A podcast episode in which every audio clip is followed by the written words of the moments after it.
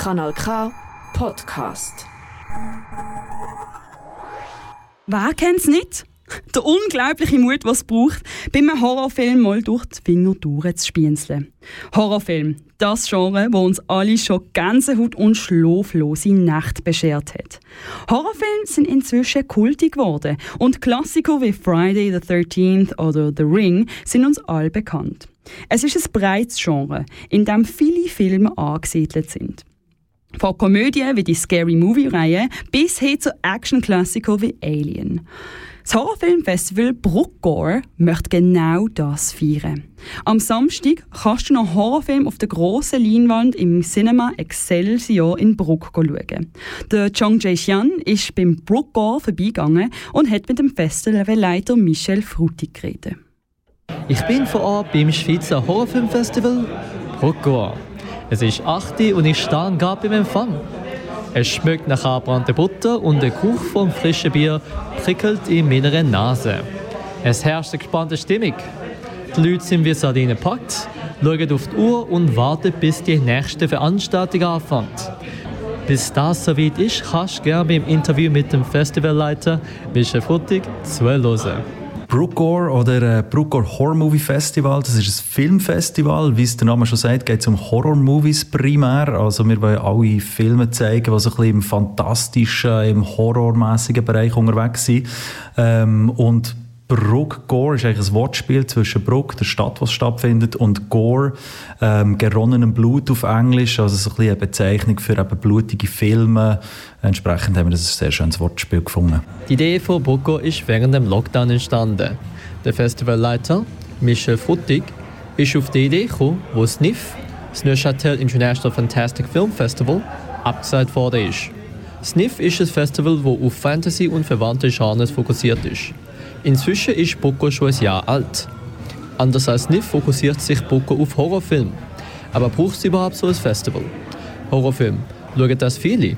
Hey, Horrorfilme sind, glaube ich, relativ populär in der Schweiz, so wie weltweit. Es ist halt einfach so, dass sie selten wie der Mainstream wirklich ins Kino schaffen. Also hast wahrscheinlich pro Jahr irgendwie ein, zwei größere Horrorfilmproduktionen, die wirklich auch so ein bisschen publikumswirksam. Ich sage jetzt vielleicht, der, was ist das letzte? Äh, Es, das Remake, oder, wo, wo dann doch eigentlich Massen Kinos auch füllt. Aber sonst ist es halt eher so ein eine, eine Nische. Aber äh, wenn man sich jetzt aktuell vor allem die Streaming-Plattformen anschaut, also es ist extrem, wie viele Horrorfilme rauskommen.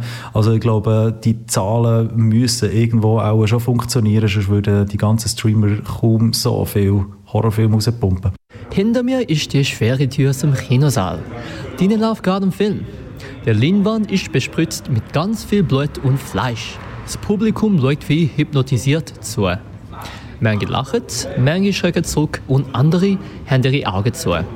Aber eins ist klar, sie sind alle voll dabei. Der Michel Futtig erklärt, was das Festival für Fans anbietet.